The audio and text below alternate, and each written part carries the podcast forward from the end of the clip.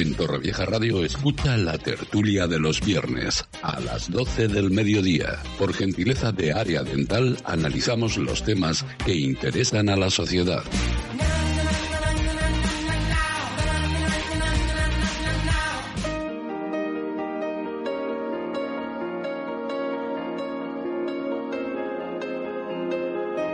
Pues cuando faltan dos minutos para llegar a las 12 del mediodía, comenzamos y arrancamos con esta tertulia en Torre Vieja Radio y les digo ya que es un placer recibir a mis bueno, a mis acompañantes durante esta tertulia, mis contertulios, que vamos a presentar ya mismo. Saben que pueden seguir esta tertulia a través no solamente de las ondas, a través del 107.1, sino también a través de nuestra página de Facebook, para que nos vean esta cara de guapos que tenemos todos. Hoy somos todos los que estamos aquí presentes en, en esta emisora. Bueno, para empezar voy a, voy a iniciar de mi derecha y voy a hacer ese recorrido. Así que, Matías, Antón, muy buenos días. Eh, muy buenas. ¿Qué tal? ¿Cómo estás? Pues muy bien, eh, con fresquico y eso me, eso me gusta. ¿Sí? Sí, a mí es que el ¿Hace frío... fresco? Yo soy de, yo soy de frío. Bueno, Sí, pues en cualquier caso, bienvenido a Torrevieja Radio. Gracias. Y a esta tertulia que ya sabes que, bueno, ya, ya- no hace falta decirlo. Sí. Bueno, pues también presentamos a un nuevo inquilino de la tertulia, en este caso, Ángel Prieto. Muy buenos días. Hola, buenos días. Cual también tenemos el placer de saludar y dar la bienvenida. y Muchas esperemos gracias. que se sienta como en Igualmente. casa para opinar y hablar libremente. Muchas gracias. Bienvenido, como decimos. Luego tenemos también a Joaquín Albaladejo, que también es un veterano de la tertulia. Muy buenos días, Joaquín. Hola, buenos días. La verdad que más vale humo que escarcha, ¿eh? Yo cada uno que... Más vale humo que escarcha. Claro, Cuanto más, cuanto más recogidicos mejor, ¿eh? No sea que este frío se nos meta. Será cosa de la edad. Matías, tú eres un jovencico que estás ahí a tope de power. ¿eh? Hay otros que están más... en fin. Bueno, en cualquier caso, bienvenido de nuevo, Joaquín. Muchas gracias. Y también Jorge Esteve, muy buenos días. Buenos días, Rafa. ¿Qué tal? ¿Cómo estás? Muy bien, encantado de estar aquí. ¿Todo bien? ¿Todo correcto? Todo en orden, que no es poco, con la que está cayendo no, no es fácil decir eso. Bueno, pues vamos a, si os, si os parece, a introducir a, a los oyentes la tertulia de hoy. Empezamos hablando de, de Ucrania. Hoy se cumple precisamente, como decíamos, eh, la casualidad ha hecho que, que hoy tengamos tertulia cuando se cumple ese año del comienzo de la invasión de Rusia al país ucraniano. Eh, una guerra en Europa que ha traído más consecuencias de las que pudimos imaginar aquel febrero del 22, aquel 24 de febrero de 2022, con Putin además recientemente eh, rompiendo el tratado STAR para, bueno, que le mm, concretaba o que reducía un poco las posibilidades en cuanto al armamento nuclear, acercando posiciones a China, que veremos también qué papel asume en este, en este problema, en esta guerra, y también diciendo Putin que Occidente inició el conflicto con Ucrania, además de acusarles de algunas cositas, bueno, que, que creo que en Occidente no nos han sentado muy bien, o, o que no nos queremos identificados con esas palabras del, del mandatario ruso. Bueno, la cuestión es, ¿hacia dónde va todo esto? ¿Hacia dónde vamos? ¿Qué podemos esperar de Putin y de Rusia y del papel que pueda cumplir también China en esta difícil situación, desde luego? ¿Quién quiere abrir la veda? ¿Algún? A ver, se miran los contertulios. Matías, venga. Eh. Bueno, eh, es que poco hay que hablar. Yo creo que, mm, que el conflicto que estamos teniendo, eh, sabéis que en esto yo soy bastante reacio, tal vez demasiado radical, eh, pero y bueno, voy a decirlo así como lo siento. Yo creo que no se debería mandar más tanques, mandar más aviones, mandar absolutamente nada.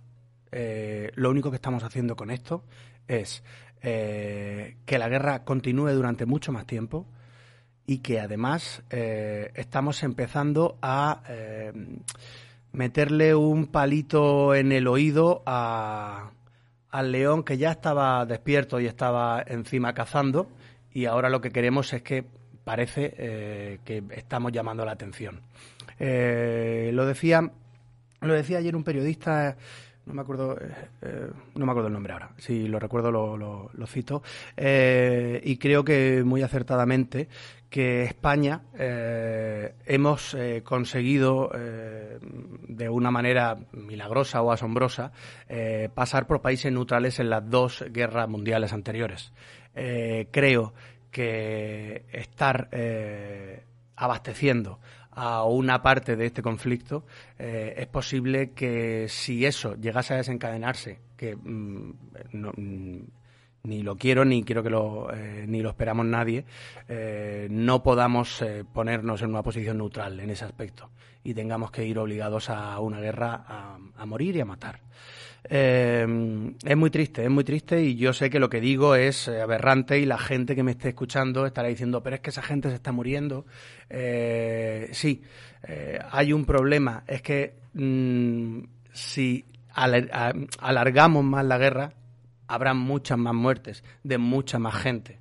Si antes termina la guerra, podremos iniciar una serie de eh, pactos, acuerdos, conversaciones, firmar eh, ciertos límites, poner eh, ciertas cosas que claro, en una guerra el que gana es el que las firma todas, el que a todos le interesa, pero yo creo que a nivel em, diplomático es donde podemos tener muchísima más fuerza es donde podemos eh, ser eh, esa, esa ayuda que realmente es, es, la que necesita el poder diplomático, el, eh, la conversación, el llegar a, a bueno, a, a, aceptar que hay cosas eh, tanto de unos como de otros que no están dispuestos a, aceptar o, admitir, pero hay otras que tenemos que ceder, porque si no esto se va a ser interminable. Y el problema de ser interminable, eh, vuelvo a decirlo, no es eh, que, se, que tengan que aguantar, que aguanten mucho y tal. El problema es la cantidad de desplazamiento militar estadounidense, de la OTAN, de los países europeos, que ya está empezando a moverse.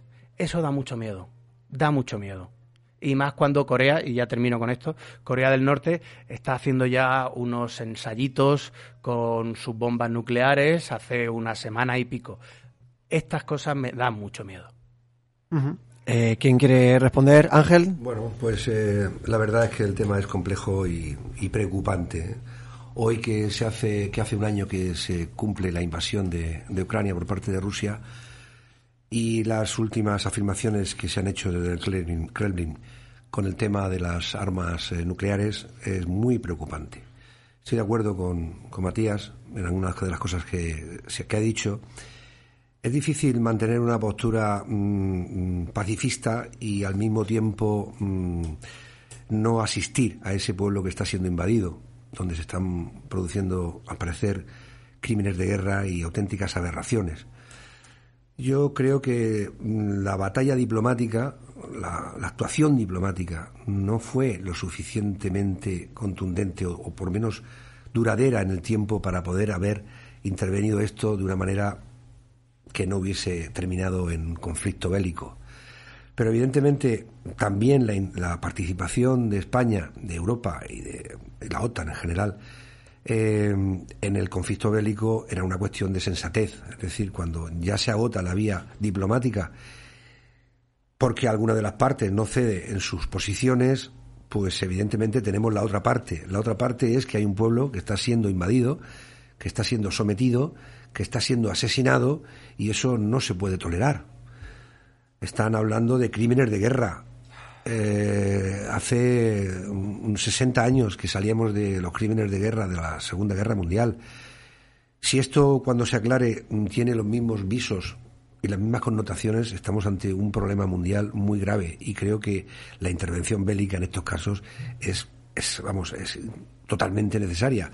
Pero creo que no hay que abandonar la vía del diálogo. Creo que deben de mediar los, las, los líderes, los países, en intentar sentar, negociar, buscar terceros intermediarios, como es el caso de China, con el fin de que, de que esto llegue a, un, a, una solución. Lo veo difícil porque la actitud, la actitud de, de Rusia mmm, la veo más belicista que al principio y la actitud de, de Ucrania la veo también mmm, más posicionada en cuanto a la defensa de todo su territorio, que no olvidemos que esto empezó en la zona del, del este, en la zona del Donbass, donde allá habían precedentes de algunos acuerdos que se firmaron en el 2014 y que fueron, fueron, no fueron cumplidos, dicen, por parte de los ucranianos. Es decir, esto es una, una polémica que viene de muchos años. Esto no ha sido una guerra que ha aparecido de un año para otro, es decir, del 2022 al 2023. Es un asunto complejo, a mí me tiene muy preocupado y creo que deberíamos todos estar muy unidos en cuanto a las decisiones que se tomen con respecto a la participación de España en este conflicto. Uh -huh. Joaquín y, y, Jorge, para también sentar posición. Como venía diciendo Ángel, la verdad es que eh, efectivamente es un tema que lleva muchos años eh, sobre la palestra y es un tema, lo, sé perfectamente porque, porque mi cuñada, la mujer de mi hermano, y es a donde iba, es ucraniana. Y es una de aquellas ucranianas, como tantos miles, que se tuvieron que venir eh, como refugiadas con su hija, con una mano delante y una detrás. Y por tanto es un tema que a mí me, me duele mucho y me cuesta mucho hablar porque cada domingo comemos en casa de mi Santa Madre y ella pues nos enseña fotos de su barrio, eh, de su familia que tiene por allí y nos enseña fotos de, del terror, lógicamente fotos de, de su casa, de donde, ella eh, nació y creció destrozada. Y la verdad es que mm, duele mucho. No puedo decir todo lo que, lo que ella nos cuenta porque eh, no en esta casa, pero sí en España a veces dices cosas que no concuerdan con la línea general y, y, parece que eres eh, algo raro. Y por eso le voy a dedicar muy poco tiempo a este, a este tema, porque me toca en primera o casi primera persona y segundo porque no puedo hablar con todo lo que me gustaría, no puedo decir. Y nada, simplemente pedir que, que se pare la guerra, que se acabe esta, esta guerra y parece mentira que en 2023 estemos hablando de cosas que pasaban hace muchos años y que pensábamos que no iban a pasar y sí que están, sí que están volviendo a pasar y bueno, pues que se, se acabe esa lucha de egos, esa lucha de, de querer ser más, de querer ser más potente, de querer... Y, y bueno, pues que se acabe esta guerra porque hay gente eh, que lo está pasando mal y hay gente que ya no puede pasarlo mal porque, porque la han asesinado. Joaquín, ¿quieres intervenir? Sí, bueno, eh, realmente poco más que añadir a, a las distintas visiones que hemos visto en esta tertulia, que desde luego se puede decir muchas cosas de ella, pero lo que no se puede decir es que sea homogénea. Es decir, hay posicionamientos distintos y diversos y eso está muy bien, ¿no? Para que cada uno en su casa se haga su planteamiento. No voy a ahondar demasiado en algunas cosas que aquí se han dicho. Yo creo que cuando se plantean algunas cuestiones a nivel internacional, como se han planteado desde Moscú y como se han planteado desde diferentes instituciones mundiales, como puede ser la OTAN o la Unión Europea, pues eh, llega un momento en el que Fíjate, la singularidad que tiene esta guerra, que eh, en definitiva yo creo que es un, desastre humano y como todas las guerras, bien ha dicho Matías, gente que va a matar y otros que van a morir, eh, es un desastre. Eso, desde el punto de vista humano, eso es, eh, es decir, la, la, negación del ser humano. ¿no? Dicho eso, es que esta guerra lo que ha conseguido es que no exista ya la figura de los países neutrales. Es decir, hemos conocido históricamente en las antiguas eh, confrontaciones mundiales que, a las que Europa ha tenido un protagonismo desagradable, por desgracia, pues eh, había países que tenían esa figura. Esta en concreto ha hecho que Noruega, Finlandia, los países escandinavos que habitualmente, bueno, pues de golpe inmediatamente ante, y por algo será, quiero decir, ante la evolución de los acontecimientos han pedido la incorporación a la OTAN y, y algunos países a la Unión Europea. Y España no, no pasó en las grandes guerras en la segunda tampoco no pasó por ser un país neutral, no tuvo intervención. No tuvo tampoco alternativa, ¿no? No tuvo intervención, pero la realidad es que no estuvimos en, el bloque de los aliados y fuimos tachados como país fascista. No estuvimos en el bloque de los aliados, pero tampoco estuvimos eh, apoyando. Pero nos costó, nos costó en nuestra época de posguerra, eh, en un enfrentamiento lamentable entre españoles, nos costó estar mm, vetados y tachados durante muchísimos años en el lado oscuro de la civilización. Entonces yo lo que considero en este momento es que ante la situación en la que no hay neutralidad, porque el movimiento internacional sí que ha tenido esta singularidad, pues yo creo que España debía de posicionarse.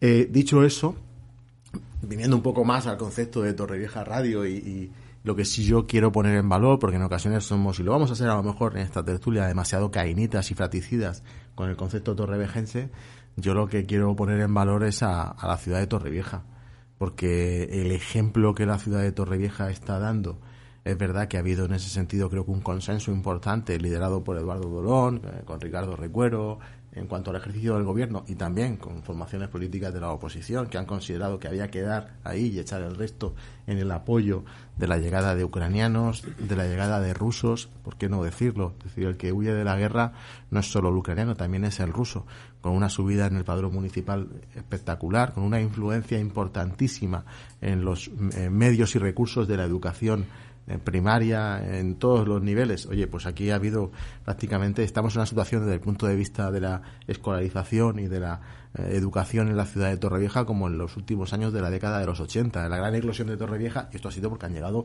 muchos matrimonios con sus criaturas y ha habido que hacer un esfuerzo. Oye, yo quiero poner en valor al torrevejensismo que se ha tragado. Claro, sí, sí, porque esa es la forma de hacer. Es que yo creo que eso es lo antagónico a la guerra. Sí, sí, sí, es lo que te iba a decir yo ahora mismo. Está, y de acuerdo. Eso es crear paz. Y yo en ese, en ese, y yo quiero poner en valor el torrevejensismo ahí, porque al final, oye, son tanta basura la que nos cae a la ciudad de Torrevieja en ocasiones por diferentes cuestiones y por diferentes temas, en muchas oportunidades de manera injusta y sin que nosotros sepamos defendernos cuando podía tener defensa. Oye, pues en esto, que creo que ha sido el aglutinar, el sumar el evitar que hubiera enfrentamientos, porque ha habido gente desde fuera que ha estado pensando que aquí vamos a tener una mini guerra con tanto ucraniano y tanto ruso. Oye, si ha habido algún incidente solucionado y lo que se pone en valor es que ha habido un esfuerzo de la sociedad civil torrevejense. Yo quiero eso ponerlo en valor. Me parece que se ha hecho un trabajo muy bueno desde el gobierno municipal con el apoyo de la oposición y estas son las cosas que hacen ciudad.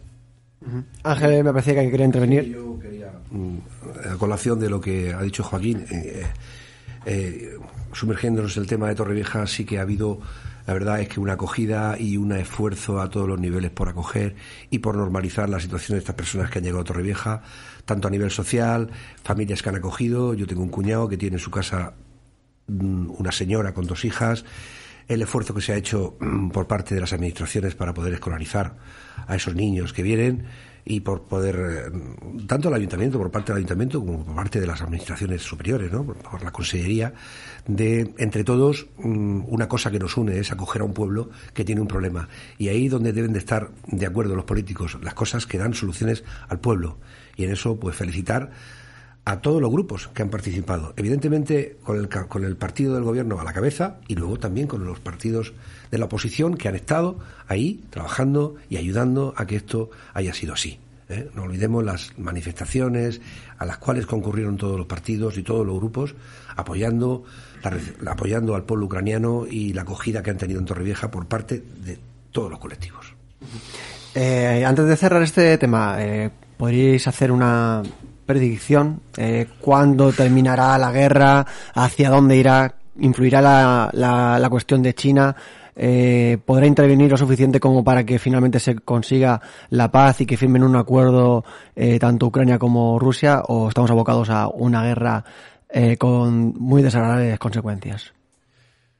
Yo lo aventuro rápido. Yo creo que esto tiene fácil, fácil, fácil solución. Y es que Estados Unidos y Rusia se sienten porque no deja de ser una, una iba a decir guerra fría, no hay nada de, frialdad en esto, eh, es todo sangre caliente, eh, pero pero no deja de ser una guerra subyugada entre uno y otro.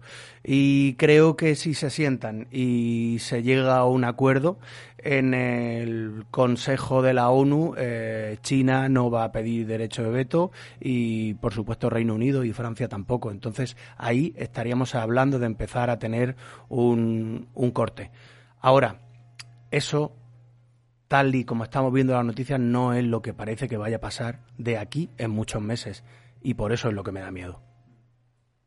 Ángel, ¿querías intervenir? Bueno, sí, yo coincido con Matías en que fundamentalmente el eje tiene dos polos, uno es Rusia y otro es Estados Unidos, eh, que son los que pueden determinar en, en, dónde va a terminar este punto de, dónde va a estar el punto de gravedad para equilibrar este, este conflicto.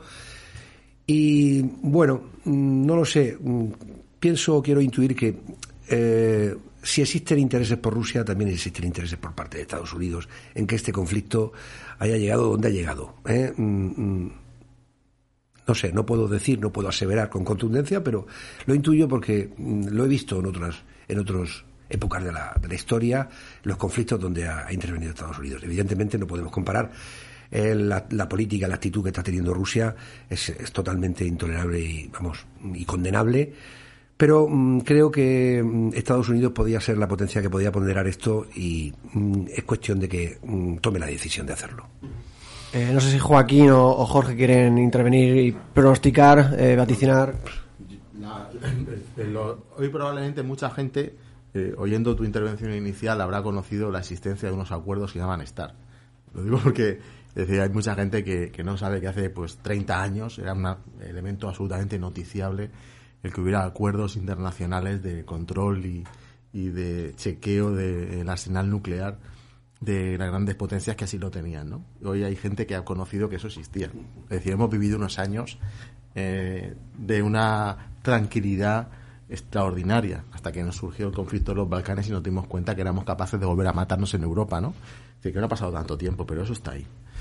Eh, el final es muy obvio, está muy claro. Yo, en fin, a, mis hijas y a algunas personas de menos edad les he explicado que algunos, que no tenemos tanta edad, yo tengo 49 años, pero en fin, algunos hemos conocido y hemos estudiado eh, los, eh, los mapas de geografía europea con una república democrática y una república federal. El final seguramente será la partición de Ucrania. Eso es hoy absolutamente inasumible por, el, por Zelensky y por eh, los mandatarios y por el pueblo ucraniano. Yo lo puedo entender. Pero la dureza al final va a llegar a que muy probablemente ese sea el final. El final sea pues un acuerdo internacional, una convención internacional donde haya un reparto de territorios. Y estamos retrocediendo probablemente 60 años en la convivencia entre varios continentes. Y esta es la situación. No hemos tenemos Internet, tenemos Google, tenemos WhatsApp, tenemos Telegram, pero no hemos avanzado tanto. Eh, Jorge, ¿quieres intervenir o quieres...? seguimos, de acuerdo con mis compañeros y seguimos para bingo. Bueno, pues si os parece vamos a hacer un pequeño descanso porque como los temas de Torrevieja son tan densos, la verdad es que son eh, temas que van a atraer, pues miga, creo que, que, se va a abrir un interesante debate. Si os parece, hacemos un pequeño receso, tomamos un pequeño pisco labis y enseguida estamos de vuelta aquí en Torrevieja Radio. Hasta ahora.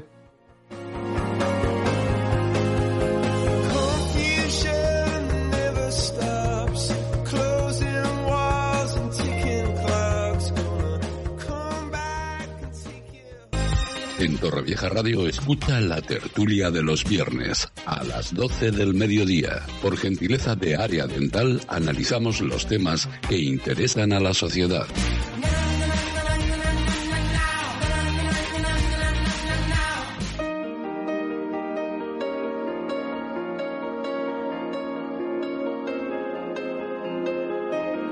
Volvemos a la sintonía de Torrevieja Radio cuando son las 12 y 31 minutos de la mañana y es el momento de seguir hablando, seguir comentando cuestiones de actualidad en esta ocasión que nos afectan porque son las cuestiones que afectan a Torrevieja. Y vamos a hablar de esa situación que se está viviendo en el PSOE desgraciada porque el pasado jueves, pasado miércoles conocíamos la situación que vivía eh, Joaquín Martínez Campillo, no lo conocíamos eh, pormenorizadamente, pero sí que conocimos que se retiraba de esa candidatura a la alcaldía por cuestiones de salud. Desde aquí, de nuevo, pues reiterar esa, esa mejoría, que se mejore y mandarle un abrazo y un fuerte saludo desde Torrevieja Radio. Bueno, pues solo cinco días después de esa designación como alcaldable, Joaquín Martínez Campillo se retiraba de esa pugna por cuestiones de salud, como hemos dicho, y el PSOE de Torrevieja vuelve al punto de partida con el 28 de febrero a la vuelta de la esquina. De hecho, solo faltan pues cuatro días. Y lo que nos preguntamos aquí para que nos conteste nuestros contertulios, quizás algunos sepan contestarnos más que otros, es si habrá candidatos socialistas en la ciudad, que entendemos que sí, y en cualquier caso, en caso de haberlo, ¿quién será? Eh, no sé si por cuestión, bueno, intera, eh, Ángel quiere empezar interviniendo. Yo le lanzo, lanzo el ordago. Bueno, este me toca de lleno. bueno, pues eh, desafortunadamente hemos sufrido un. Joaquín ha sufrido un percance de salud que mm, de momento le aparta. Y digo de momento, le aparta porque ha sido grave y lo que necesita es reposo y tranquilidad. Y evidentemente eso es incompatible con llevar un reto y llevar ahora un proyecto eh, que se haya comprometido con la ciudad de Torrevieja de cara a las próximas elecciones locales del 28 de mayo. Estamos a tres meses y poco más. Y supone un, gran reto y un gran trabajo del cual puedo decir que mm, ha estado trabajando, vamos, 16 eh, horas al día desde que, desde que se hizo público el comunicado por parte del gabinete de prensa del Partido Socialista del País Valenciano, incluso antes, porque esta decisión se tomó el jueves, pero antes evidentemente hubieron conversaciones y hubieron eh, acuerdos para eh, la designación por parte del, del PSOE valenciano. Esto ha sido un jarro de agua fría porque lo que hace es que resetea la situación a su punto de partida. Hay que recordar un poco, voy a hacer un poco el relato de, los hechos que han pasado dentro de mi partido hasta donde estoy autorizado a hacerlo. El, en el mes de junio se convocaron unas primarias, se comprobó el, el calendario de primarias. No hay que olvidar que Torrevieja es una ciudad excepcional, de las excepcionales porque son ciudades de más de 50.000 habitantes y tienen un tratamiento especial ¿eh? en cuanto a, los, a las primarias y las elecciones de sus representantes y sus candidatos a los distintos municipios. El plazo para presentar candidaturas, la primera, el primer plazo fue el 19-20 de septiembre, pero un días antes de la, de la conclusión del plazo, eh, el, Comité de Organización de, de Valencia anuló las primarias. Con lo cual, he de decir, en primer lugar, que aquí no ha habido candidatos. No ha habido candidatos porque no ha habido posibilidad de presentar candidaturas. Eso en primera instancia. Porque mm, se lee en la prensa y se leen los artículos y dice candidato. No, no, no. no. Mm, El caso de Andrés Navarro, Andrés Navarro manifestó en varias ocasiones públicamente, me consta, y lo tengo por ahí, eh, que, él era el candidato. Bueno, él se postulaba como posible candidato, pero candidato realmente no hubo porque no hubo primarias. Eso aplazó dos meses el proceso de primarias. Cuando el noviembre, el 19 de noviembre, que era el segundo plazo para la convocatoria de primarias, eh, se vuelve a desconvocar sin edie. Bueno, a buen entendedor, con pocas palabras bastan, hay que decir, ¿no? Entonces queda claro, hay una cosa que queda clara y es que mm, por parte de los superiores orgánicos del partido mm, tienen que pensar más cuál es la mejor opción para Torrevieja. Evidentemente, entre ellas contaban con la, con la mm, voluntad de Andrés Navarro de presentarse, pero no era la única. Entonces, este tiempo que ha pasado entre noviembre y ahora, a última hora, ha sido el que ha transcurrido mientras que han estudiado cuál era la mejor opción. Eh, se puede decir, pero ¿por qué, qué ha pasado? Bueno, pues si hacemos un poco de memoria, podemos ver qué ha pasado con el Grupo Municipal Socialista desde que empezó la legislatura. Eh, es decir, el Grupo Municipal Socialista empezó descomponiéndose en 4 más 1, luego 3 más 2, y luego 2 más 1 más 2. Esto es una situación anómala en un partido político, mm, y más un partido político como el PSOE, que tiene 150 años de historia y que es un partido con responsabilidad de gobierno. Entonces, esa situación, comprendo, y otras cosas que pueden ir añadidas en esa situación, han sido lo que posiblemente, posiblemente, haya hecho a reflexionar a la organización en Valencia. Bueno, pues después de todo esto, en el caso extraordinario de lo, que sucede cuando se produce esta, esta intervención por parte de la Secretaría de Organización de Valencia, se produce una situación totalmente diferente en cuanto a los cargos y los poderes orgánicos locales. El proceso normal es que se nombra un candidato, como fue en el caso de Joaquín Martínez Campillo, y se nombra un comité electoral que lo forma él. Y a partir de ahí, todos los órganos unipersonales y los órganos colegiados se deben de someter al candidato. Evidentemente mm, es conocido pues que bueno que mm, la pelota se fue al tejado de Andrés Navarro y él pues habrá tenido sus razones para mm, haber hecho algunas manifestaciones después y no haberse implicado directamente en este en este nuevo proyecto y de ahí viene un poco en el punto en que nos encontramos, ¿no? Eh, ahora ha sucedido lo que ha sucedido y por tanto volvemos a empezar el camino que se andó hace se anduvo hace un mes y era ver quién era la mejor opción para Torrevieja. Esto supone evidentemente un estrés, un estrés al partido porque evidentemente los tiempos se acortan y mm, va a ser la persona que asuma la responsabilidad va a tener mucha presión y necesita mucho apoyo, tanto orgánico como in- interno de aquí del partido. Y no sé, mm, eh, está en manos de Valencia, Valencia tiene la autoridad y la potestad para decidir quién es el candidato y quiénes serán los que les acompañen en la lista electoral. Hasta ahí. Eh, bastante, bastante, bastante denso todo lo que, lo que viene comentando Ángel sobre la situación del PSOE y que todavía queda la pregunta más importante que por supuesto antes de cambiar de bloque pues lanzaremos a ver si alguien quiere coger el, el testigo. Eh, resto de contertulios, ¿quién quiere, quién quiere coger la patata caliente? Yo, Matías, que te veo. Eh, bueno, Vale. eh, esto, esto es un poco como el día de la marmota. No sé si os acordáis que. eh, Bueno, el último día que vine yo eh, era el mismo tema. Era el mismo tema. mismo Claro, tema. claro. Que ya parece a la semana siguiente que mejoró la cosa, pues ya tienen candidato. Pero en menos de cinco días, pues mira, de repente nos hemos quedado sin candidato otra vez. Eh, quiero decir que alguien cuando eh, asume un cargo de este tipo, eh, entiendo que si su salud está, se ve afectada o está mal, eh, lo sabe de antes. Es decir, eh, si yo, yo tengo una enfermedad, eh, pero sé que puedo eh, trabajar, compaginar, hacer todo aquello que me posibilita ser lo que soy, por lo tanto, mi enfermedad no me define para absolutamente nada. Tendré algunos problemas en algunos momentos, como tenemos absolutamente todos, pero mi enfermedad no me, def- no me define ni me limita. Si es el caso, entiendo que no debo meterme en aquellas cosas en las que puedo saber que me puede afectar demasiado. Yo creo que además esta elección, o sea, eh, entiendo eh, todo lo que hemos escuchado, lo que pasa es que lo que no entiendo eh, es esa eh, aparta, o sea, ese esa técnica de apartar a la agrupación local de un partido político eh, y dar eh, toda la potestad y la libre elección a, digamos, el centralismo valenciano, por llamarlo de alguna manera, del, del Partido Socialista, para que decidan ellos desde Valencia eh, quién va a ser el representante alcaldable del Partido Socialista de Torrevieja.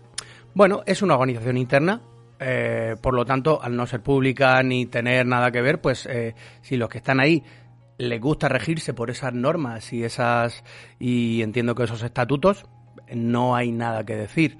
Ahora, si decides o te han seleccionado para tomar de cabeza de lista en un partido, irte a los cinco días, lo siento mucho. Eh, si tienes problemas de salud, los tenías antes seguro, antes de cinco días. A ver, vamos a, entendemos que no está levantando sacos de cemento y que es una actividad que esos problemas de salud que podía tener no iban a, a agravarse debido a, esa actividad. Bueno, entendemos que, sí. que el candidato pensaba eso y que, Efectivamente, y que pero es que además yo, y ya lo dije en, esta, en este programa, eh, quien vaya a salir, que no sé quién será, porque no sé ni siquiera si habrá, si habrá candidato, eh, va a ser una cabeza de turco.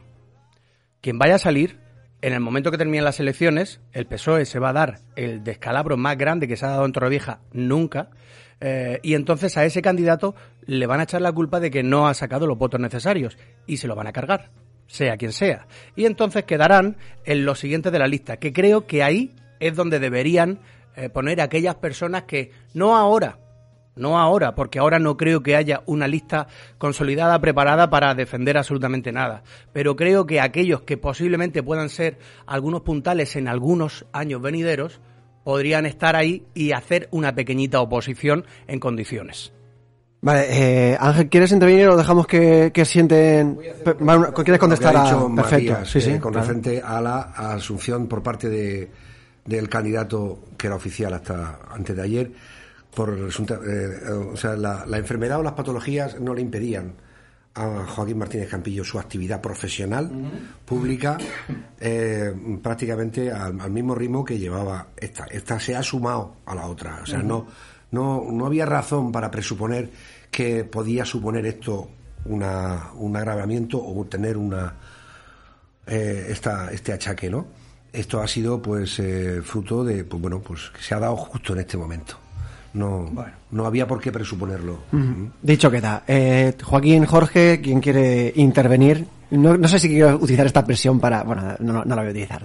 Jorge, iba a utilizar la expresión usar, eh, hacer sangre, pero no, no creo que sea apropiada. Mira, me viene muy bien porque, bueno, en primer lugar, desearle eh, toda la salud del mundo y una pronta recuperación a Joaquín Martínez Campillo. Por supuesto. Eh, y en segundo lugar, me viene bien lo que has dicho porque em, es todo lo contrario. Yo, como saben, sabéis aquí y saben la mayoría de los oyentes que nos escuchan, porque siempre lo digo, soy afiliado al Partido Popular. Eh, lejos de lo que pudiera parecer de que, o yo en particularmente, o los em, afiliados al Partido Popular nos alegramos de que de que, este, de que el PSOE esté en, esta situación, ya no de salud, que por supuesto nadie se alegra de eso, sino una situación en la que eh, de entrada pues eh, parece que va a acabar mm, regular o mal ¿no? sus, resultados electorales. Pero yo, eh, sinceramente, no me alegro. No me alegro porque me recuerda a un escenario que provocó la época oscura de Torrevieja, y me explico. Me recuerda a 2015 yo estoy ahora oyendo a mis amigos, a, mis, a mi gente cercana y a mi entorno y todo el mundo me dice ah, que Eduardo va a ganar de calle, Eduardo lo tiene todo ganado. Y eso es precisamente lo que yo escuchaba en 2015 cuando eh, Eduardo ganó las elecciones, pero eh, creo que no hace falta que lo cuente mucho, pero bueno, apareció aquel pentapartito que, que básicamente hundió Torrevieja, ¿no? Y entonces ese es el primer punto por el que no me alegro, porque me recuerda a 2015 y creo que no es eh, un escenario que Torrevieja deba repetir. En segundo lugar, eh, no me alegro porque yo tengo muchos amigos en la familia del Partido Socialista y, no me alegro porque son amigos que se sienten desahuciados políticamente a nivel a nivel local. Y en tercer lugar, tampoco me alegro porque em, que en el Partido Socialista no haya candidato a día de hoy, o hace un mes, o hace eh, unas semanas, quiere decir que no tiene un programa electoral que ofrecer a, mi pueblo, ¿no? a mi pueblo donde yo vivo y donde si en el caso de que ganara y gobernara, no tiene un programa electoral eh, del que la gente de mi pueblo se pueda beneficiar. Entonces, por esos tres motivos, eh, yo creo que no es una situación eh, buena para el Partido Popular, que, que yo defiendo evidentemente. Creo que, que en este caso un gobierno sólido, un gobierno estable, necesita una oposición sólida y una oposición estable. Y en este sentido, el Partido Socialista no ha hecho una oposición estable. No creo que gobierne a partir de mayo y tampoco creo que haga una oposición estable eh, a partir de mayo. Dicho queda, eh, Joaquín Abradejo. Bueno, eh, escuchando a todos los intervinientes en la tertulia, yo tenía claro que tengo el mandato como como miembro del comité de dirección del Partido Popular, eh, debo de mandar eh, varios mensajes. El primero, por supuesto, es eh, de, desearle la, la mejor de las suertes a, Joaquín Martínez, es decir, que su salud evolucione favorablemente. No tengo el placer de conocerlo personalmente, no y si lo he conocido, no conozco en profundidad a la persona como para poder opinar ni darle ningún tipo de opinión al respecto de, de él, eh, solamente por lo tanto tiene mi mejor presunción. Dicho lo cual, pues hay que desearle que su salud pues eh, se restablezca y que el hombre pues eh, pueda disfrutar entre nosotros pues muchísimo tiempo defendiendo su idea lo mejor posible. Yo creo que esto es lo, lo primero que hay que manifestar.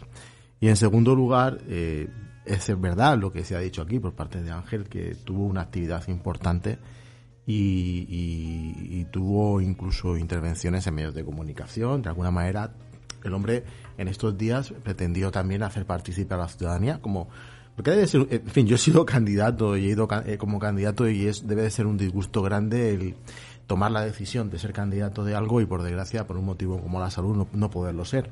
Y efectivamente yo he oí una intervención por parte de, del que iba a ser candidato del Partido Socialista en Torrevieja, Joaquín Martínez, al cual yo le agradezco en su intervención su sinceridad, porque además a la vista de lo que hemos oído, creo que muy bien explicado por parte de Ángel de la sistemática que está siguiendo Valencia al respecto de la designación del líder del Partido Socialista en Torrevieja, es la voluntad de Valencia la que eh, Joaquín Martínez manifestó en algún medio de comunicación una radio donde el hombre manifestó que su pretensión era, si fuera posible y fuera necesario, reproducir en Torrevieja, no son palabras mías, son palabras de él, eh, el pentapartito de nuevo en Torrevieja. Y es de agradecer que él traslade ese, en ese ejercicio de sinceridad cuál es su posicionamiento político, que es el de él, y entiendo que es también el posicionamiento político de Chimo.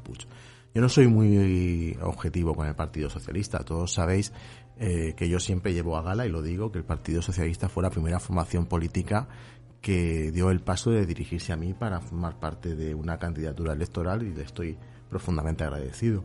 Sé que estas palabras a, gente del Partido Socialista en Torrevieja le suenan regular, pero son sinceras. Dicho esto, lo único que puedo decir es que en Torrevieja eh, lo que está ocurriendo y además Ángel ha centrado muy bien de quién es la responsabilidad en una materia tan importante como es el liderazgo de un partido político a menos de casi 94 días de las elecciones, como es el Partido Socialista, la responsabilidad tiene nombre y apellidos de, lo, de que sea la única ciudad de más de 20.000 habitantes de toda España sin candidato, es Chimo Puig. Lo que Chimo Puig está haciendo, y yo voy a decir lo que pienso, y a veces en ocasiones cuando digo lo que pienso hay gente que puede ofenderse. Lo que Chimo Puig le está haciendo a mi pueblo, lo que Chimo Puig le está haciendo a los socialistas torrevejenses es indecente. Es indecente, porque no se ha atrevido a hacerle a los socialistas torrevejenses lo que Chimo Puig ha hecho en otros sitios. Torrevieja, en estos ocho años de gobierno en Valencia, hablo de Valencia porque se ha centrado aquí la decisión y la responsabilidad en Valencia del futuro del socialismo y de la izquierda torrevejense. Lo que Chimo Puig ha hecho en Valencia ha sido un gobierno de tres partidos políticos. Y hay un sueldo público del gobierno valenciano aquí. Y no es del Partido Socialista. Ni tampoco es de Compromís. Es de Podemos Izquierda Unida. Cuando esos sueldos los pagaba el Partido Popular, eran sueldos para enchufados inútiles que no valían para nada en la política. Pero ahora ese sueldo es de un chico que se llama Víctor Fernández, que yo jamás diré, como ellos decían, a los del Partido Popular, que los que cobraban esos sueldos de asesores en consellerías eran enchufados inútiles que no valían para nada en la vida, está cobrando un sueldo de una consellería. No me parece mal. Lo que quiero decir es que Chimo Puig jamás ha tenido el detalle y ha tenido material para hacerlo de crear algún tipo de candidato. En ocho años Chimo Puig no ha nombrado de Torrevieja. Ojo, y estoy de acuerdo que de Torre, la gente de Torrevieja nace en cualquier parte del mundo, ahí no me van a encontrar. Chimo Puig no ha cogido a ningún residente en Torrevieja y lo ha hecho ni secretario autonómico, ni director general. Nada. Nada de nada. Con el gobierno más grande, con más consellerías, con más directores generales, con más fundaciones, con más más grande de la historia. Entonces, claro, a mí, como torrevejense, como persona que me relaciono con socialistas torrevejenses, la pregunta es, ¿por qué se hace este machaque a gente que podría ser votante del Partido Socialista? Evidentemente, la campaña de Eduardo Dorón es una, va a ser una campaña en positivo. Vamos a pedirle el voto a todo el mundo no sabemos muy bien para quién Chimo Puig está trabajando en la ciudad de Torrevieja. No lo sabemos.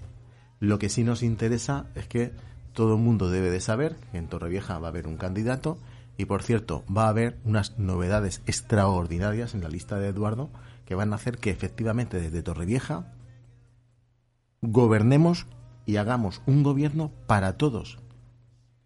Para los que votan a Eduardo y para los que no.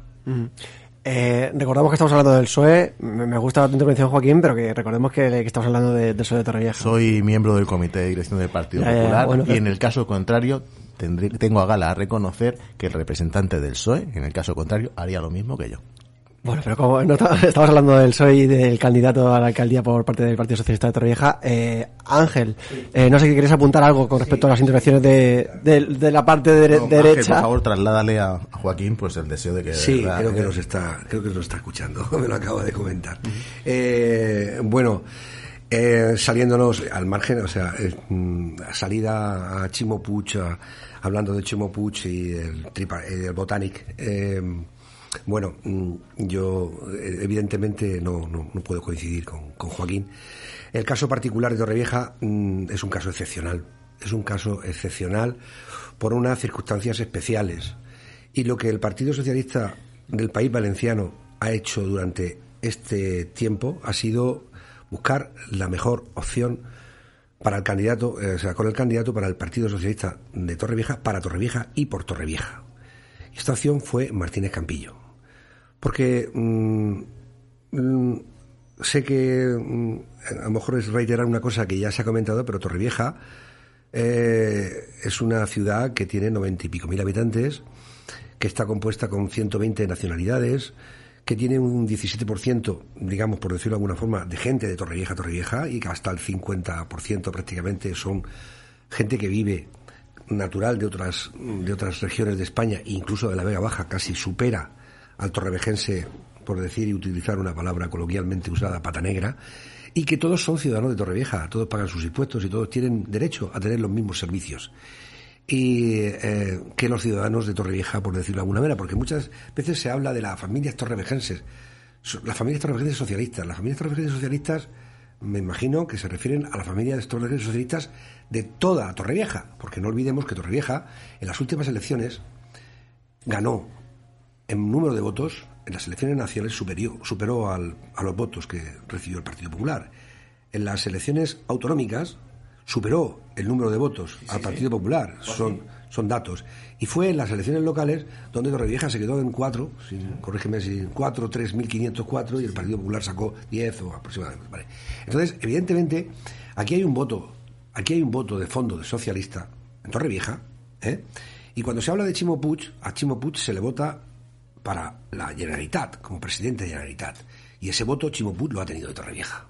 Lo ha tenido. Es el secretario general del PSOE. Sí. ¿No, no has dicho tú que en Valencia es la que no es el responsable? Eh, es, es el, bueno, sí, es el comité, el comité, sí, sí, claro, es, eh, es el responsable porque nosotros tenemos una, una normativa que así lo regula, en donde cuando hay ciertas problemas en las agrupaciones, las agrupaciones son intervenidas y es responsabilidad de los órganos superiores tomar las decisiones correspondientes a cargos orgánicos. Eh, entonces, eh, Chimo Puig tiene el apoyo de la mayoría de los torrevejenses porque así lo han, lo han demostrado en las urnas en las últimas elecciones. Eh, sacar de en contexto a Chimo Puig, pues yo venía más bien a hablar del problema del socialismo de Torrevieja y explicar un poco y aclarar algunas cosas que se vierten en los medios y que creo que no están o bien expresadas o bien definidas o bien o que faltan a la verdad. Las familias socialistas, vuelvo a repetir, que son todas las familias de los socialistas que votan en Torrevieja y que eran 10.000 personas en las nacionales y 10.000 y pico personas en las autonómicas. El apoyo socialista lo tiene Puig. El problema es un problema local, y es un problema de la agrupación local. La agrupación local, las agrupaciones locales tienen problemas y a veces se descomponen y esta se ha descompuesto.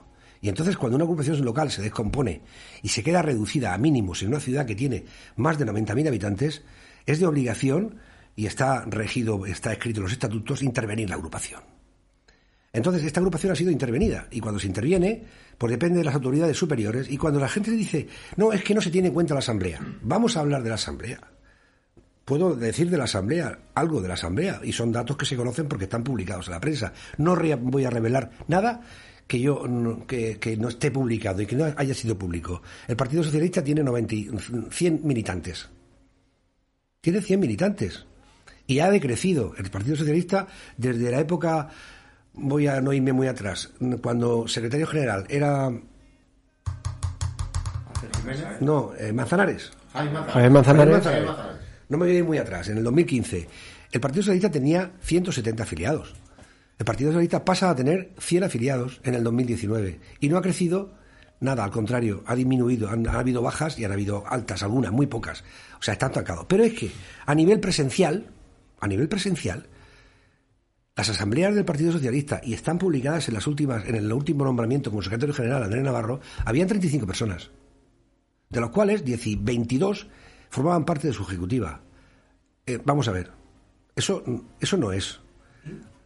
Que, que no, que eso mm, no es, eh, eh, no, no, no, es de ley, es decir, no es de, no se puede dar representatividad cuando la participación se considere solamente la parte militante como parte socialista. El Partido Socialista es un partido que tiene militantes, simpatizantes dar- y allegados. Se puede dar representatividad en tanto en cuando tú dejes a la opción de poder ser eh, quien ellos elijan y, y de estar en las reuniones que sean. Si esa gente no quiere estar, no es como decir, hombre, es que si todo el mundo no vota, eh, pues siempre sale lo mismo. Bueno, es que esa gente tiene la opción de votar. Si no quiere ir a votar, eh, igual el problema es de la gente, pero no es el problema del sistema, ni el problema de la agrupación No, local, no, no, ni no nada. digo que sea el problema del sistema. Yo digo. Entonces decir que esos 35 personas, que aunque 22 sean de la lista electoral, y, podemos, y, y estamos de acuerdo, eh, que esas 35 personas ejerzan su derecho a ir a esa reunión, se le está menusvalorando, me parece a mí, porque son menos de un Yo, 50%. yo aquí, Matías, creo que en este sentido lo que pasa es que hay una preocupación porque el resto de simpatizantes, el resto de afiliados del PSOE no acude a las asambleas, creo que es el problema central, no tanto en las que sí que Habría que ver cuántas acudían antes. O sea, es que Ahora damos este dato, pero posiblemente cuando eran 170 me extraña que fuesen asambleas de 100 personas. yo, lo que Sinceramente. lo que sí creo que hay que matizar es que la explicación que ha dado Ángel, lógicamente, es la explicación de la situación del Partido Socialista de Torrevieja y un poco matizando las declaraciones en prensa de la otra facción, o si es, no sé si llamarlo facción, o del otro grupo, o, del que pueda estar dolido de la situación y las decisiones. Como Partido Popular, nosotros no tenemos nada que decir. Eh, el Partido Socialista que arregle su situación como considere. Sí que es verdad que yo veo que es un poco complicada la situación para quien para quien venga a, sustituir a Joaquín Martínez. Campillo. Es un poco complicado porque efectivamente, como muy bien ha dicho Ángel, el mejor candidato que Chimo Puig pensaba para, en fin, digo Chimo Puig no quiero yo tampoco Chimo Puig o el órgano como se denomine, que entiendo que, que, ese órgano que denomine y que elija a Joaquín Martínez Campillo, entiendo que no le hará la oposición a Chimo Puig, sino que lo hará con el visto bueno del presidente, en fin, o el secretario general, quiero decir, o bueno, o a lo mejor no, en fin, como sea, no quiero meterme, no es un tema que, como lo haga el PSOE, yo ahí no, no voy a entrar, quiero decir, es complicado ahora, porque claro, tú ahora vas a intentar buscar a alguien, pues que de alguna manera si se pensaba que era el mejor y el mejor pues ha tenido este incidente lamentable de salud que le impide al hombre el poder ejercer su voluntad y su ilusión, pues claro, ya ahora el que venga será el mejor menos uno. Entonces es un poco complicado. Todo eso es un poco difícil a la hora de luego intentar enganchar a, la ciudadanía, etcétera, etcétera, ¿no? Y, nada, en fin. si os parece, cerramos el tema, vamos cerrando el tema. Ángel, eh, ¿puedes concluir para que pasemos al siguiente? Un apunte. Eh, Mm, a todo este lío con el asunto de la organización de Torrevieja y es que decir, que lo puedo decir porque he estado al lado de Martínez Campillo durante este tiempo, decir que muchas personas, muchas, ¿eh? muchas, muchas personas, puedo hablar de decenas de personas socialistas de Torrevieja al, eh, al tener conocimiento del nombramiento de como candidato de Joaquín Martínez Campillo y conocer su trayectoria política y su profesional, eh, nos, ha, nos ha llamado, nos ha felicitado, nos ha dado mucho ánimo y mucho y mucha suerte en este empeño. Y bueno, pues eh, se ha truncado por un problema de salud que no lo esperábamos. Eh, ah, ahora sí, antes de cerrar, porque no quiero, claro, tendría una responsabilidad aquí dejando escapar esta oportunidad de preguntarle a Ángel si conocemos, se puede saber, se intuye se atisba en el ambiente quién puede ser el candidato a la alcaldía por parte del PSOE de Torrevieja. Pues mira, te puedo contestar con eh, la mayor sinceridad y responsabilidad que tengo. Ahora mismo vuelve a estar el asunto en manos de la Secretaría de Organización del País Valenciano, del PSOE del País Valenciano, y creo que se pronunciará lo más rápido posible hay que desmentir el hecho de que parece que ponen a 28 de febrero como fecha tope. Eso era una cuestión interna. Aquí ha habido una excepcionalidad por un problema de salud grave y esto, pues, a lo mejor demora un poco más el nombramiento del candidato. Vale, dicho queda, si os parece vamos a ir cerrando la tertulia con el último tema, que no es un tema menor, es un tema de suma importancia y en el que además en las últimas horas también hemos conocido pues que, bueno, que, que no sé si decir que rompe la baraja, eh, en este caso el Comité de, Trabajadores del, del, Área de Salud 22 de Torrevieja, porque el próximo, bueno, en, una próxima fecha se plantea ir a la huelga, se estaba barajando, se comenta que puede ser cercano a las fechas de Semana Santa. Eso, bueno, ya, será una respuesta a una pregunta que, que, ya resolveremos. Pero, como decimos, el Departamento de Salud número 22 salía ayer a la calle para protestar por la impugnación de la Consejería de Sanidad sobre el convenio colectivo de los empleados que firmaron en la época de Rivera Salud eh, sobre ese propio convenio colectivo, como decimos, ¿no? Además de una manifestación el próximo 4 de marzo, que ya está eh, planificada y que se va a realizar, eh, antes de realizar esta, esta introducción, eh, comentábamos que se planeaba la posibilidad de una huelga. Ayer se ratificaba, después de que votara cerca del 50% de los trabajadores que podían hacerlo, y con esos 50% de los votos, eh, ese apoyo fuera del 96%. O sea, todas las personas que fueron a votar, de ese total, el 96% apoyaban la decisión de ir a la huelga. Eh, bueno, tiempo para que, que habléis, si os parece. Eh, Jorge quizás sea la persona que quiere intervenir en primer lugar y que nos ponga en, contexto y, y, bueno, que nos diga un poquito por dónde van los tiros. Bueno, pues yo creo que un año y medio después de la reversión, al final em, ha llegado la gota que colma el vaso para, para los trabajadores que desde el primer momento eh, estábamos siendo maltratados, ¿no? Desde el a los pocos días de la reversión, el, la Consellería de Sanidad envió una carta a los médicos que no tenían MIR en la que se tenían que ir y de ahí se fueron casi 50 médicos. Eh, no se paga el 100% de los incentivos, no se pagan, hay muchas nóminas que no se pagan enteras, em, hay muchos cambios reorganizativos eh, en los cuales la consellería o, en este caso la dirección del hospital eh, no puede hacer en el sentido de mover movilidad dentro de, em, de los trabajadores del hospital, de unas áreas a otras o de unos servicios a otros. Y bueno, eh, el trabajador se ha cansado, se ha cansado con, con esta gota mm, que colmaba el vaso, que era pues enterarnos, y además por un tercero, de que la propia Consellería había impugnado el convenio que nosotros habíamos negociado con Rivera Salud y bajo el cual nos regimos. Este convenio está en el juzgado de lo social número 3 de Elche, eh, a falta y a la espera de que un juez se pronuncie sobre el mismo que será en torno, creo que es el 14 de septiembre de, este propio 2023. Perdón, perdón. Perdón, es que esto no... no eh, que os habéis enterado por un tercero que la Consellería ha llevado al juzgado el convenio. O sea, la Consellería no se ha dirigido a sus empleados laborales para anunciarles que iba a impugnar judicialmente el convenio. La Consellería... Un disparate pero, monumental. Pero, pero voy a echar más azúcar al café, porque además el convenio se impugnó por parte de la Consellería o por parte de la abogacía el día 13 de diciembre de 2021 y el propio 15 de diciembre, es decir, dos días más tarde, la propia Consellería se, se reunió con nosotros para constituir la mesa negociadora negociadora del nuevo convenio. Es decir, yo esta mañana hablándolo con una compañera le decía, es como si yo te vendo la casa y esa casa tiene vicios ocultos, pero yo me sigo sentando contigo y la casa, eh, eh, llegamos a una negociación y te vendo la casa a pesar de que tenga pues una gotera que tú a primera vista no ves, o algo debajo del suelo, una arqueta que tú no ves, o alguna conexión eh, con el alcantarillado que tú tienes que hacer, y en fin, lo que viene siendo un, vicio oculto, ¿no?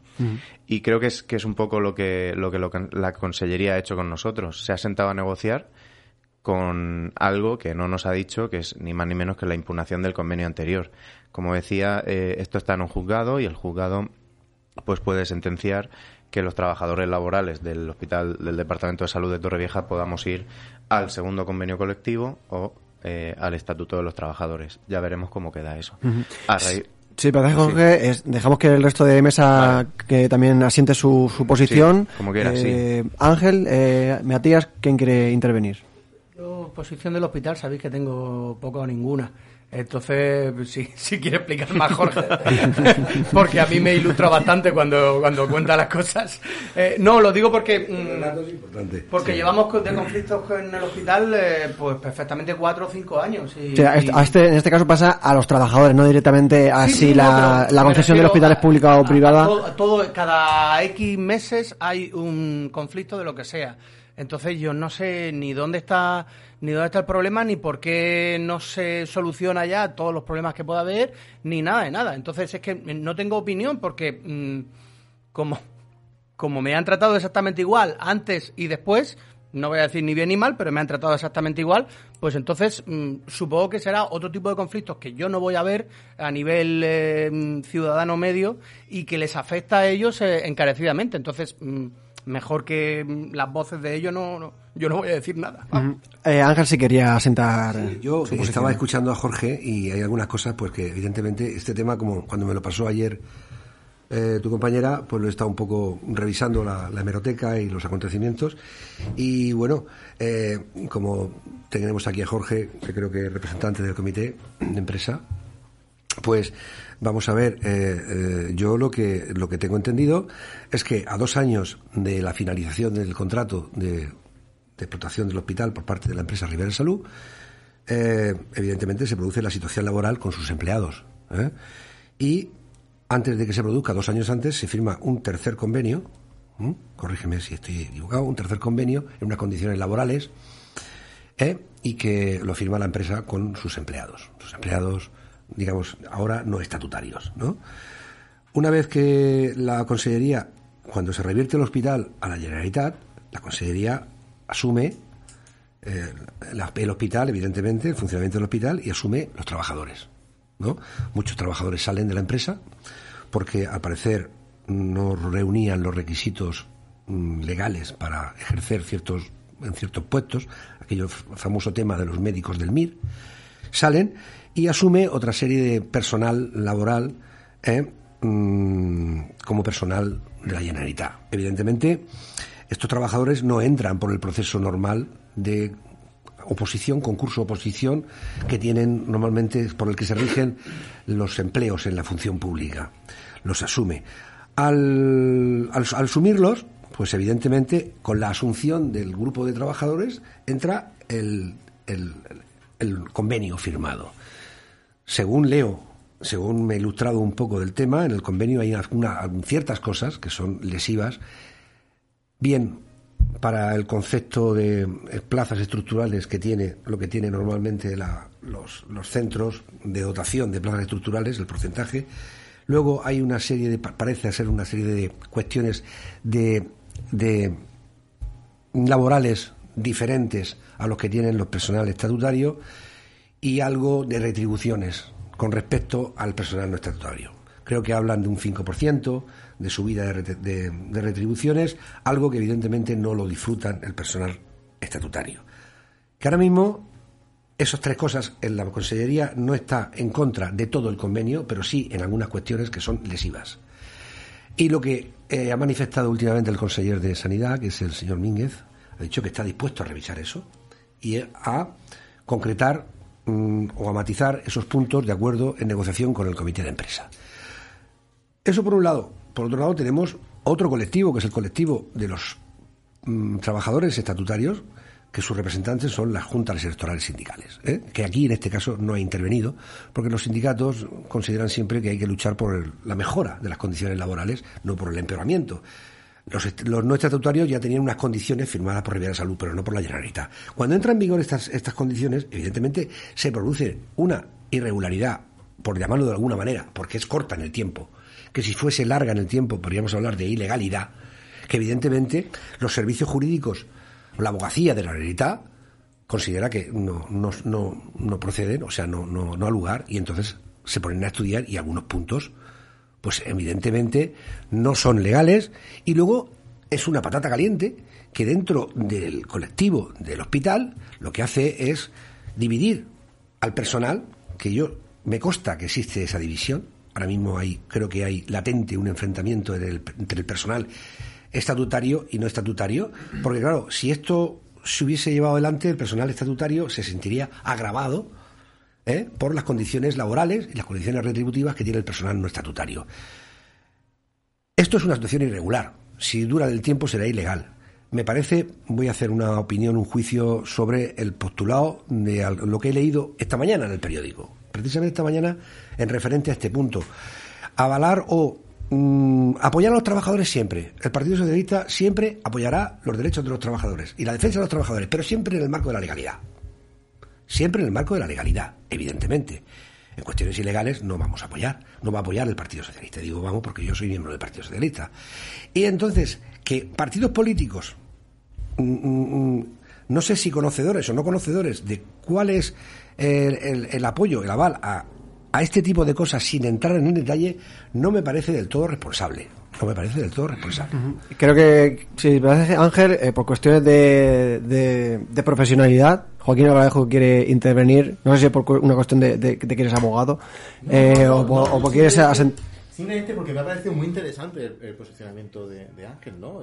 Porque además viene un poco a, a ser, de alguna manera, ¿no? El argumentario tal vez, ¿no? Del Partido Socialista respecto a esta cuestión. Eh, Ángel, lesivo, lesivo, lesivo fue echar a 50 médicos porque no tienen el MIR y luego intentar contratarlos los mismos que los echaron y no poderlo hacer y quedarnos con 35 médicos menos. A ver cuándo miente el Partido Socialista. Cuando dice que es lesivo tener a 50 médicos sin MIR trabajando y le echa la culpa a la empresa y luego cuando no había médicos para poder incorporar intentar volverlos a contratar como está contratando últimamente algunos que son muchos menos de los que había sin MIR y trabajando en el hospital los mismos socialistas. Es que como contribuyente, que como ciudadano estoy harto de que se me tome el pelo en esta materia. Porque a mí, el argumentario inicial que me llega del Partido Socialista y del conseller de Sanidad es, no, no, no, no, no, el señor Miguel Mínguez. Esto ha sido la abogacía de la Generalitat, pero es que nos toman por imbéciles. Somos de Torrevieja, estamos muy al sur. El Partido Socialista no es capaz de buscar un candidato para el PSOE de Torrevieja. Todo eso lo podemos entender y lo podemos asumir. Pero gilipollas no. Imbéciles no, ¿eh? Y aquí quien está trabajando todos los días para la división y el enfrentamiento de más de mil trabajadores en el hospital de Torrevieja es la consellería. Ya está bien, ¿eh? Ya está bien. Porque que tengamos a gente esperando como animales el hacerse ecografías y al final la solución sea traer un camión para hacérselas a la espalda del hospital, pues mira, pues si tenemos que subir a la gente como se pueda en un camión, pues lo haremos. Pero tomarnos por imbéciles, no. Y si tanto defiende el Partido Socialista a los trabajadores, que le suba el sueldo a los estatutarios. Que le iguale al alza las singularidades y los derechos laborales que tienen los laborales a los estatutarios. Que eso es lo que tiene que eso es lo que significa defender la sanidad pública. Odio eterno a Rivera Salud y a las empresas. Ahora la partida la partida es la partida es la sanidad pública y la consellería. Y el Partido Socialista ha fracasado rotundamente en Torrevieja. Rotundamente. Porque nos habéis engañado. No se puede montar autobuses los socialistas eh, valencianos, eh, extremeños, para montar una manifestación en Madrid contra Ayuso, pidiendo sanidad pública y de calidad y que suban sueldos y que suban el personal, y aquí hacer lo que estáis haciendo. ¿Cuándo faltáis a la verdad? No te hablo como eh, miembro del Comité Ejecutivo del Partido Popular. Te hablo como padre, víctima de una actuación médica negligente acreditada por el síndico de agravios, síndic de agravios, Ángel Luna. Poco social, poco, poco sospechoso de ser ni un peligroso fascista ni un miembro del PP. Fue alcalde de Alicante con el PSOE. Ya está bien, ¿eh? Con la salud de la gente. Y al final, dice muy bien Matías, ¿no? Es decir, al final uno, oye, yo voy, me atienden y tal, ¿no? Claro, cada uno cuenta como le va. Cuando te atienden mal y te atendía mal Rivera, te cagabas con perdón de la expresión y voy a hablar en plata en Rivera. Y ahora en quien lo gestiona, que es el conseller Ichimo Pucho. A cuatro, a tres meses de las elecciones, esto es un gazapo mortal que no sé a quién se le habrá ocurrido, quién le ha metido este gol a Chimo Pucho en Valencia. Pero él sabrá cómo se enmienda la totalidad su discurso de la sanidad pública. Si los impuestos son para sanidad y para educación, mayor apoyo a los centros educativos que han recibido a ucranianos y que están recibiendo a más gente y a más alumnos que en ningún otro sitio de la comunidad valenciana, y más médicos y más dinero para los estatutarios, y solucionamos el problema. Eh, no sé si Jorge quiere intervenir antes de que intervenga de nuevo Ángel. Bueno, si quieres tú, Ángel, no, tengo ningún problema, si quieres contestar. Yo, unas cuestiones que ha mencionado Joaquín, eh, creo que tengo que decir que eh, el esfuerzo que ha hecho la, la, Generalitat en las inversiones en sanidad en, eh, en esta última etapa creo que no hay, no hay precedentes. no, hay... por favor, no, no, no, por favor.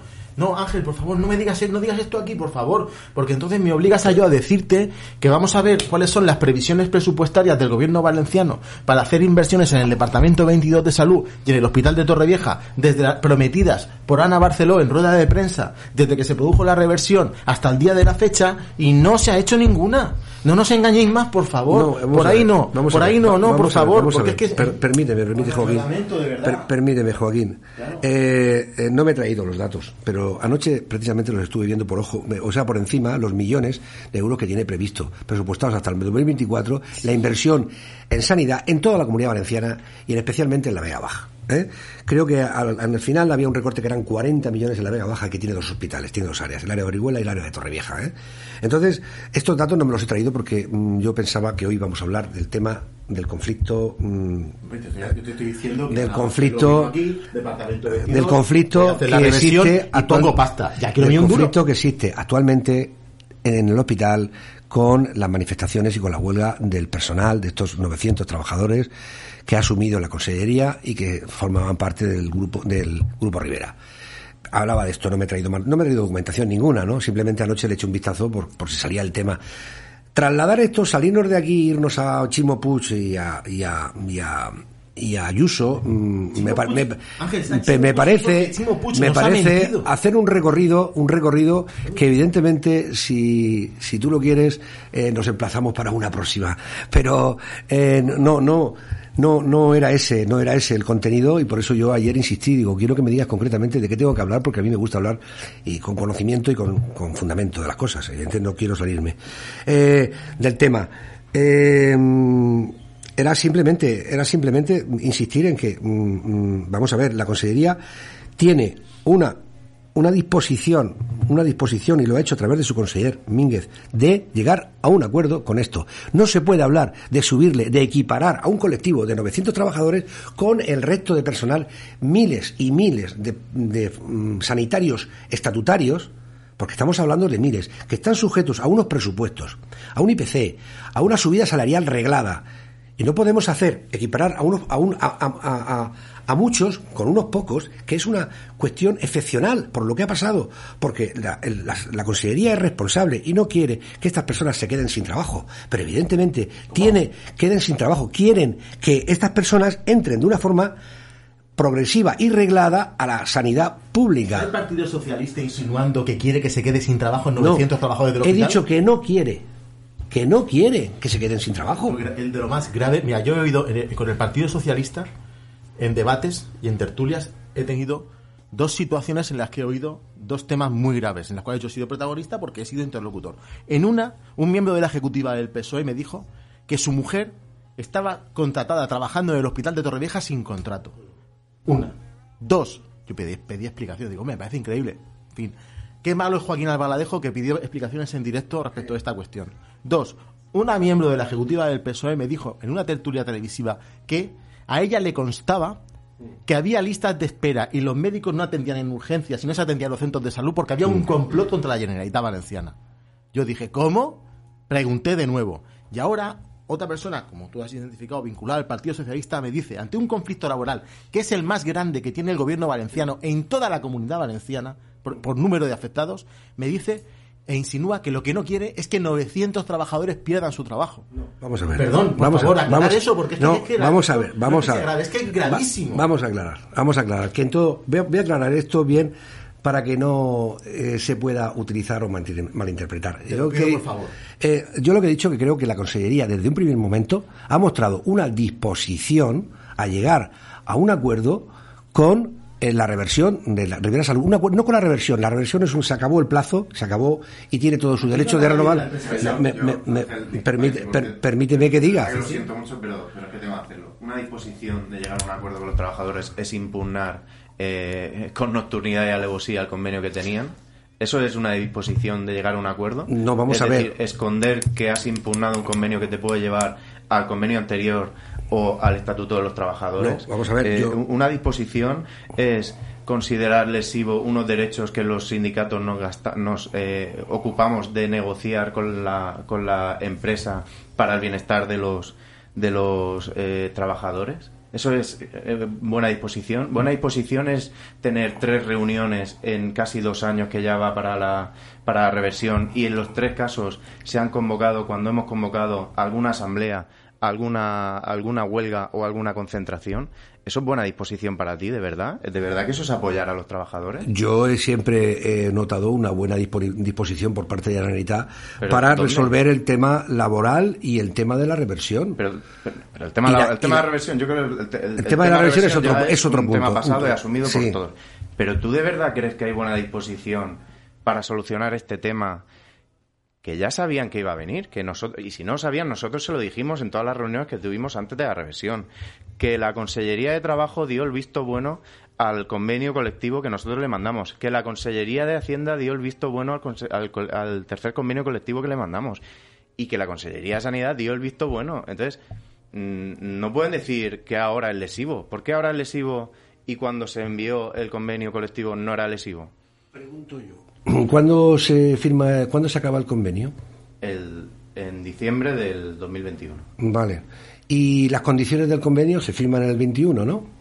En diciembre de 2020. O sea, se firman antes, en el 20. En agosto del 20, más o Y menos. se firman hasta el 21. Sí. Y se ponen unas condiciones. Sí. Estamos en el 2023. Sí, pero si no se negocia un acuerdo, se prorroga. ¿Qué Eh. pasa? ¿Negocia un acuerdo? Vamos a negociar.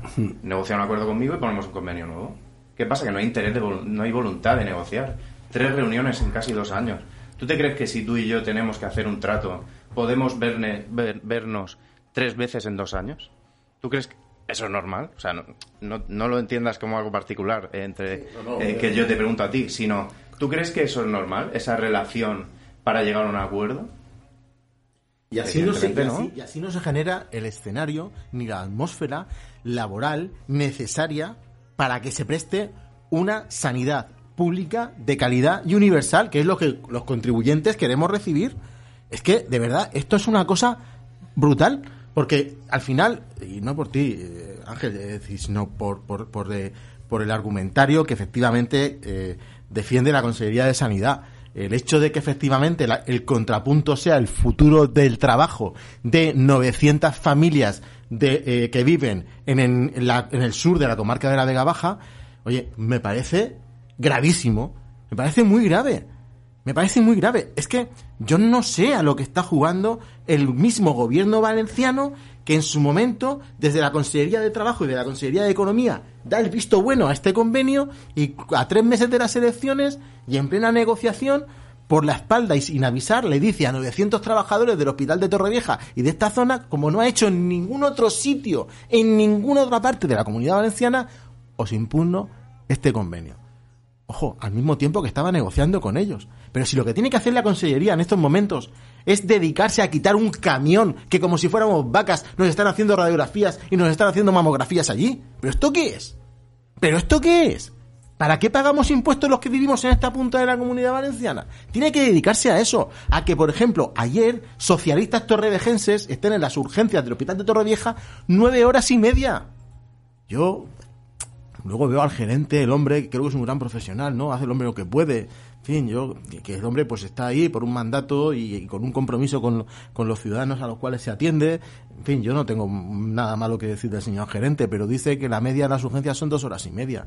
Pues las medias, yo no voy a ponerse a calculárselas, yo te hablo de la experiencia. Por este tipo de cosas, es muy complicado encontrar un buen candidato socialista en Torrevieja. Por este tipo de cosas. Y yo, de verdad, me parece dantesco, porque sé que no es tu voluntad, pero sí que tengo clarísimo, lo tengo meridiano, que es el argumentario del conseller.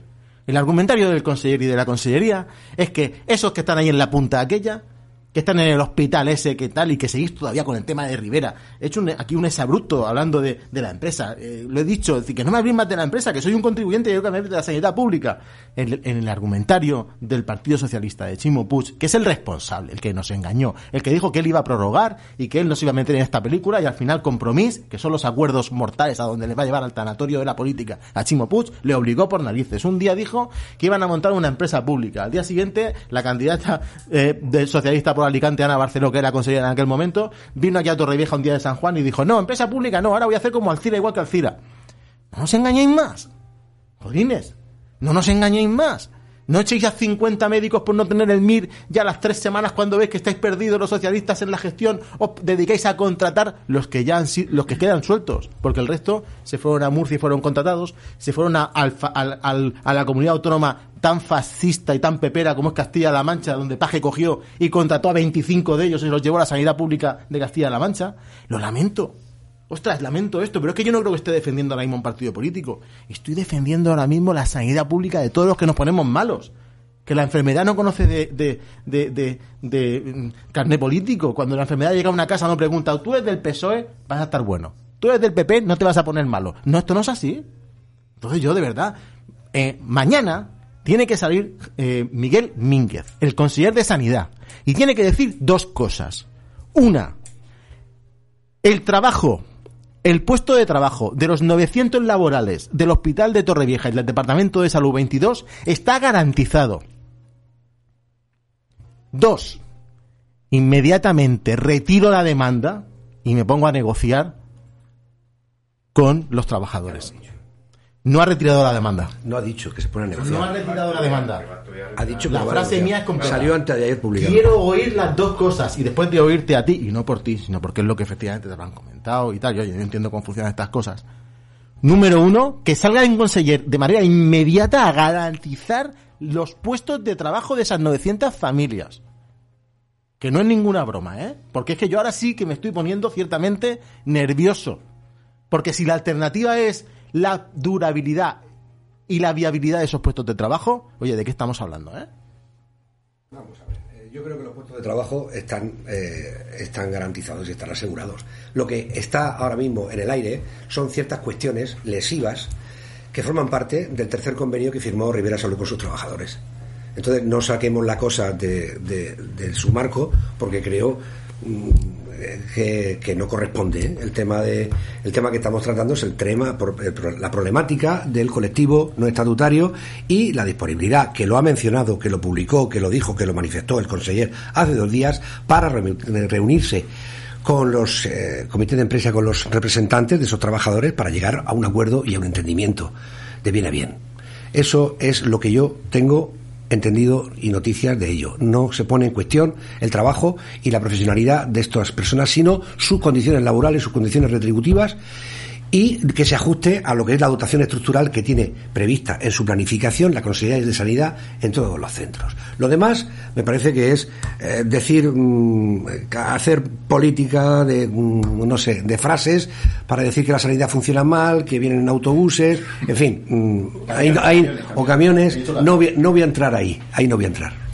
Eh, bueno, vamos a, a cerrar ya este, esta tertulia, eh, que ha sido bastante densa, que estos temas, sobre todo que, tienen, que afectan a, a nuestra ciudad, pues, pues necesitan de ese fragor en la batalla, como no puede ser de otra manera, pero vamos a hacer como en los deportes colectivos, o en el deporte en general, que es la vuelta a la calma, ¿vale? Si os parece, hacemos la vuelta a la calma, unos estiramientos, un, un no sé qué, ¿vale? Y antes de cerrar la tertulia, el palico y la palmadica, o el salmentazo, como me gusta decir, y la palmadica. Y Matías, como eres el que más tiempo lleva en la cueva, pues te, saco de ella para que nos cuentes un poquito.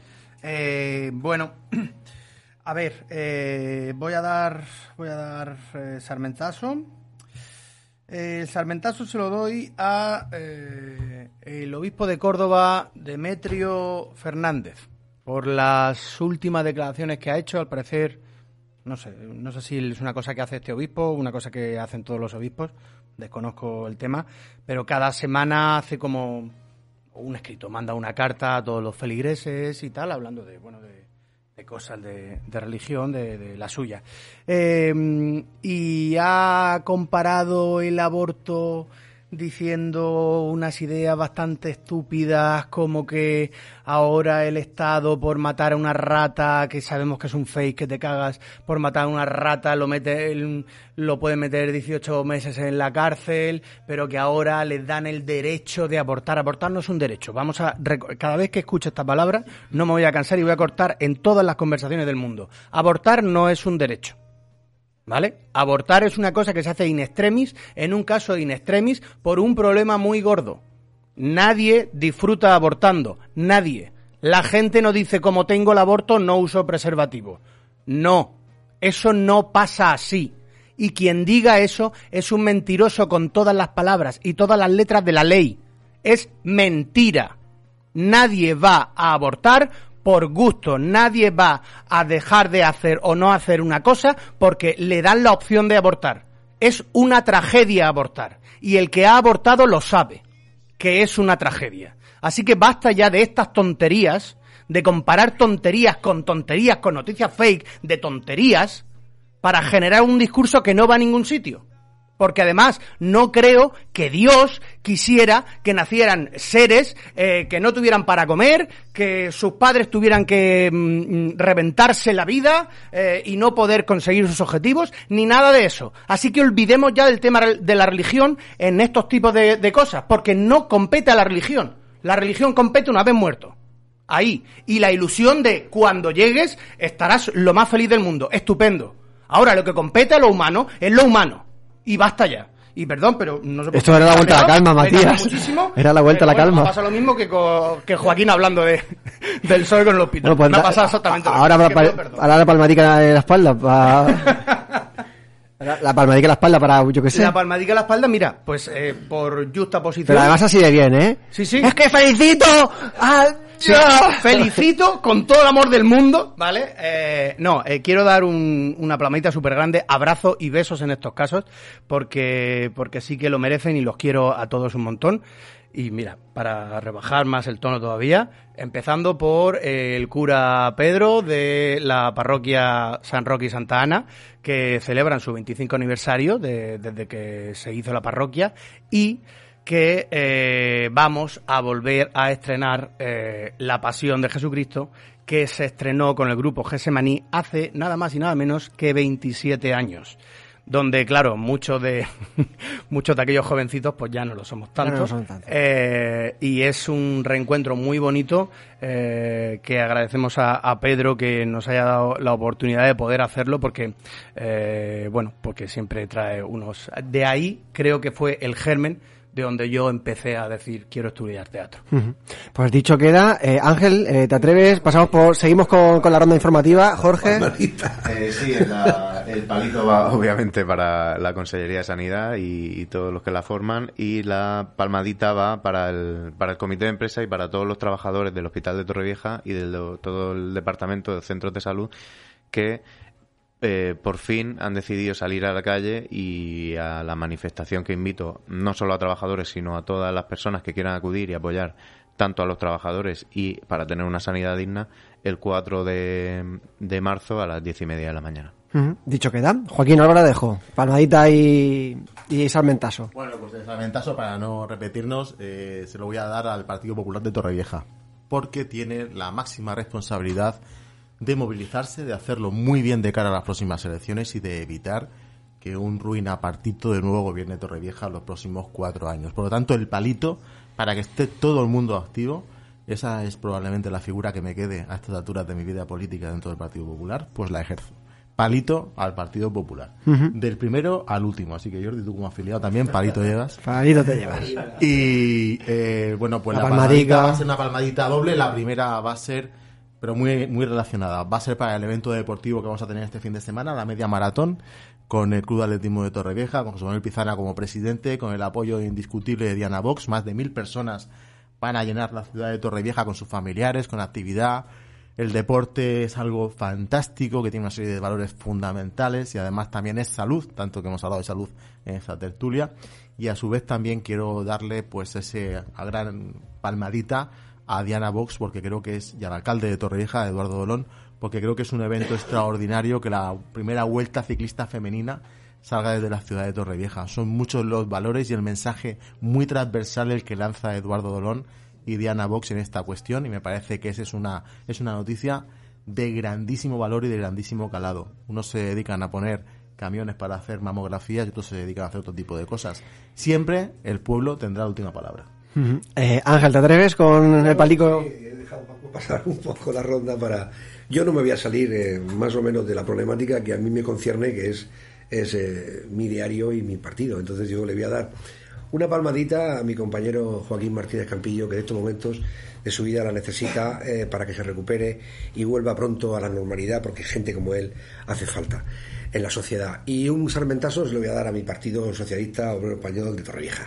A ver si una vez eh, se ponen las pilas, se unen por un proyecto y por una candidatura eh, responsable con el fin de hacer lo mejor posible para la ciudad y para la ciudad.